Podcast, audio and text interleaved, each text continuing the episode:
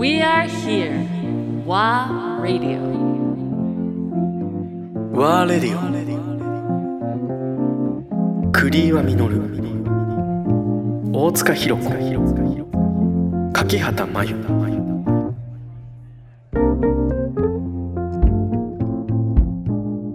今日は九段下から、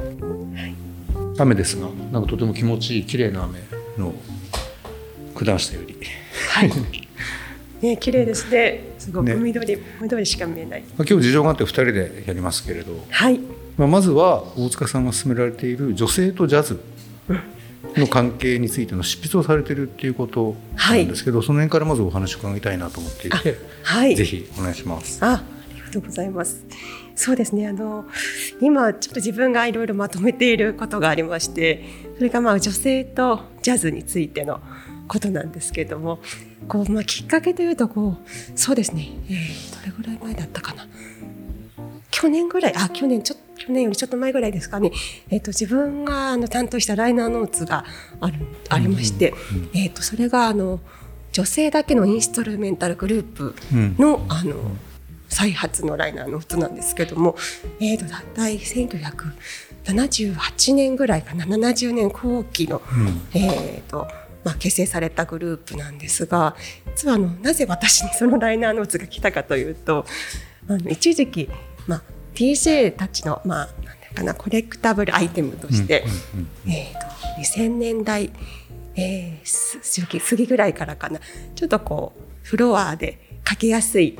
おしゃれなブラジリアンダンスフュージョンみたいな感じで、えー、とちょっと人気になったグループだったんですけども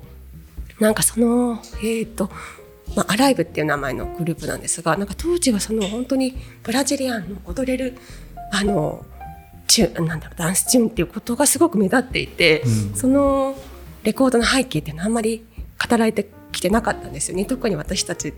DJ だとこう本当にフロアフロアのダンスチューンになるかどうかとかこうしあのうまくつなげるかとかそういうところにこうフォーカスされてレコード買ってきた感じがあって、まあ、私もまあそういう時代を通ってるのでっていうことで、まあ、ライナーノーツが話が来たと思うんですが、実はそのグループを調べてみるとものすごくこう面白い背景があってその、えー、と女性だけのインストルメンタルグループっていうのが実はかなり珍しい、えー、とかったって、まあ、4人のあの女性グループ最初はスタートは4人なんですけどパーカッションとベースがもうすでに女性で、そうですねであとはまあスケートとかもあのすごくこう普通に歌い上げるタイプのジャズボーカリストではなくて、もうじゃあ本当にボイスという意味ですね。そうですね、ボイスですね。まあ、そういうこうスタイルの、あの、まあ。女性が入ってるっていうところだけで、まあ、珍しかったんですが、でもそこがあの。えー、と第二次フェミニズム運動と結構リンクしていることが分かってですね、えー、とそれが1973年ぐらいからあの女性の音楽運動っていうのとすごくリンクしたアメリカの動きで、でえー、とそうですね西海岸の方で生まれたこの女性と音楽っていうのをこうすごく結びつけてこう大きくしたイベントあのフェなんだろうフェスフェスティバルかな、フェスティバルっていうのがあのその時生まれてそこでまあ出演してたのがその女性のアライブっていうグループだったんですが、なんかその動きがですねすごくドラマチックに書かれている書籍を見つけてでなんかやっぱり当時の女性はまだまだやっぱりあの女性の音楽、まあ、特にそのボーカリストではない女性が楽器を演奏してるっていうのをまだラジオであんま聞いたことがないような時代だったようで今だからあんま考えられないんですけどあの誰も人人々とかメディアが女性が楽器を演奏してるっていうのを取り上げてなかったので女性たちは女性たちが音楽をその演奏してこんなにこう素晴らしい生の演奏をするっていう機会を見たことがなかったらしくてその最初のあのフェスティバルまあ、本当にまあ、よえー、と50人ぐらいだったらしいんですけど最初のそういう女性だけのバンドとか演奏者を集めたフェスティバルを見た時にすごいすごくこう、女性たちが感動したっていうこ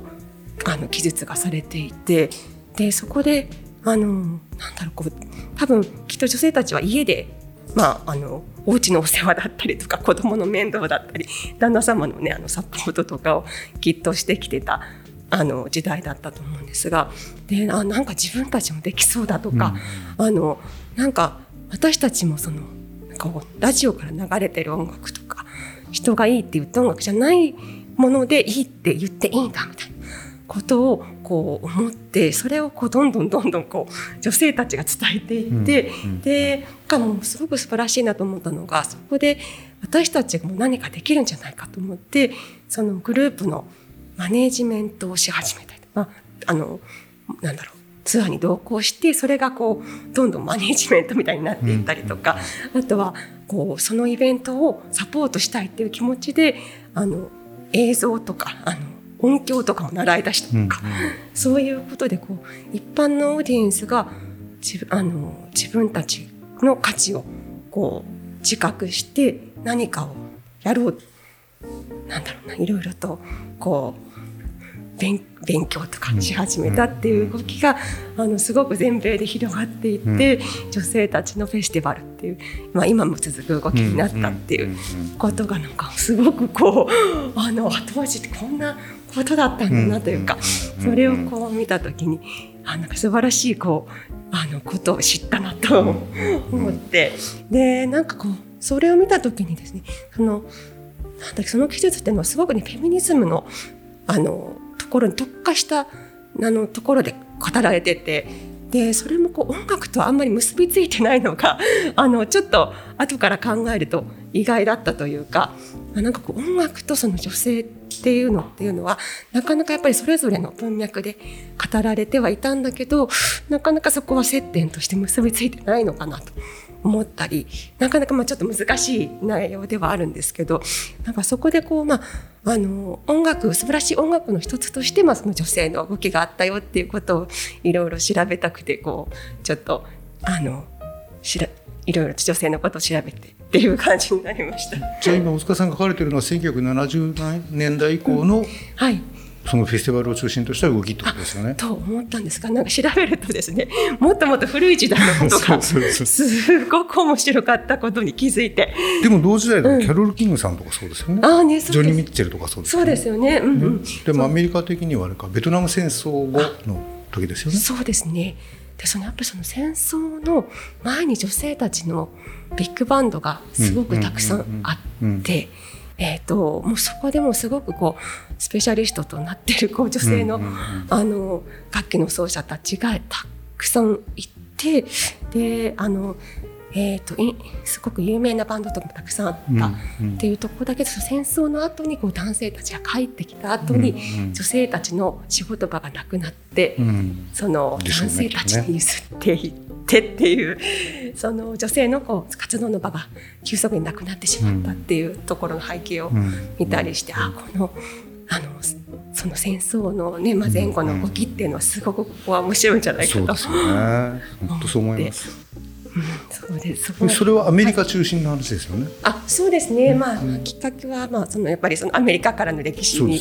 関するところでまあ、いろ見てはいるんですが、まあ、でも今の話で言うと結構その UK のあの組織っていうのはすごく活発で、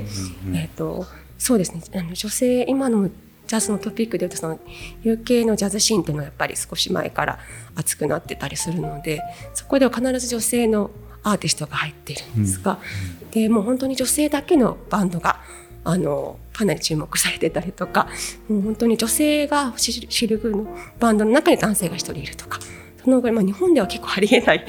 バンド編成なんですけどそれがもう当たり前に UK はやっていて、でフェスティバルのこう、えーとまあ、ステージに上がるあの構成というか男女構成というかその半々にも最低でも半々にしようっていう、うん、ステージで見るこうあの楽器演奏者がほとんど男性だとやっぱりそれを見る聴衆たちあのもうあの男性主体になってしまうんだけど、うん、女性がやっぱり多いことによってあのすごく女性の若い女性たちも共感はやすいので。うんでまずそこからだっていう動きがあったり、うん、まあ、あとその女性男性にこだわらないというか、ま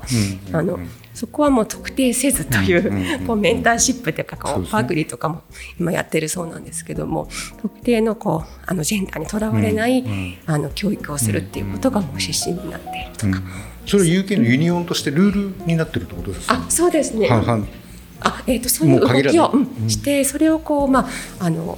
コンセプトとして歌っている組織がいろんなこうフェスティバルに働きかけをして、えーね、あの協定を結ぶような感じで、うん、あのそうですねいろんなフェスティバルに働きかけをしているような動きがありますね。